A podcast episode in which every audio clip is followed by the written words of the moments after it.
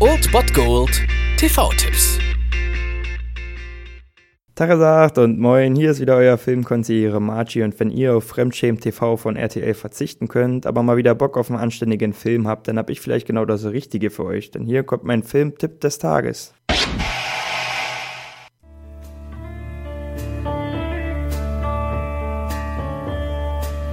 This movie is not about Vietnam, it is Vietnam. We were in the jungle, there were too many of us. We had access to too much money, too much equipment and little by little we went insane. This is the end, beautiful friend. This is the end, my only friend, the end of our.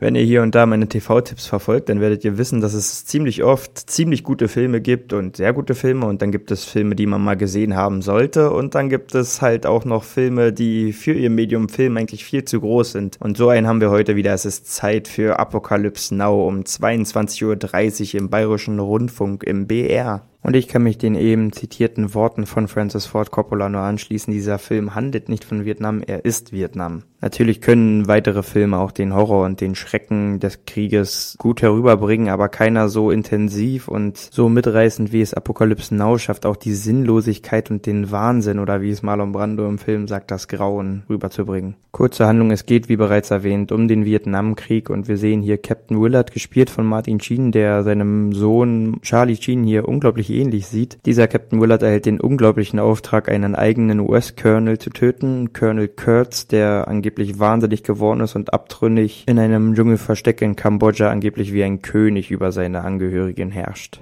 Und diese Flussreise, die Willard nun mit seiner Patrouille antritt, durch Vietnam, durch den Krieg bis nach Kambodscha ins Dschungelversteck von Colonel Kurtz, entwickelt sich wirklich zu einer Reise der Widersprüche und zeigt den absoluten Wahnsinn des Krieges und die Sinnlosigkeit von A bis Z. Das alles dann natürlich mit dem Finale und der Konfrontation mit Colonel Kurtz in seinem Dschungelreich. Dieser wird vom legendären Marlon Brando gespielt, der eigentlich 18 Kilo Übergewicht hatte im Film und deswegen meistens in Schattenaufnahmen aufgenommen wird, die aber zu so legendären Bildern wurden, weil sie halt einfach dieses Mystische des Colonels super gut rüberbringen. Und generell kann ich nur jedem empfehlen, die Dokumentation zu diesem Film zu sehen, A Heart of Darkness, wo es um die Dreharbeiten zu Apocalypse Now ging, die eigentlich geplant waren, in drei Monaten über die Bühne zu bringen und dann 16 Monate gedauert haben und für viel Gesprächsstoff gesorgt hatte. Zum Beispiel Marlon Brando, der das Drehbuch nicht mal kannte und 18 Kilo Übergewicht hatte, Martin Sheen, der einen Herzinfarkt am Set hatte. Außerdem viel Problem mit den Leuten, die einfach nur LSD und andere Drogen genommen haben und dem Regisseur Francis Ford Coppola, der ähnlich wie der der Colonel im Film gottgleich über diese Leute da geherrscht hat. Es handelt sich hier also wirklich um Filmgeschichte vor dem Herrn und er wird nicht zu Unrecht als einer der einflussreichsten Filme, wenn nicht sogar der einflussreichste Film des letzten Jahrhunderts angesehen und wenn ihr ihn tatsächlich noch nicht gesehen habt, dann ist das eure verdammte Pflicht, das heute nachzuholen und die Chance dazu habt ihr auf Safe TV, das ist irgendein On-Demand-Anbieter, ich habe keine Ahnung, wenn ihr den habt, könnt ihr den da jedenfalls gucken. Oder ihr schaltet einfach um 22.30 Uhr den Bayerischen Rundfunk ein, den BR und dann wisst ihr auch, wonach Napalm am Morgen riecht. Apokalypse Now.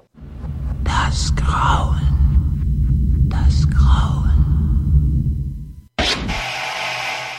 Das war es dann wieder von meiner Seite. Ihr habt wieder die Wahl zwischen Filmriss und Filmtipp und ansonsten hören wir uns morgen wieder 13 und 19 Uhr oder on demand auf Ernst FM. Da gibt es auch einen Trailer für euch und ich bin dann mal weg. Macht es gut, Freunde der Sonne.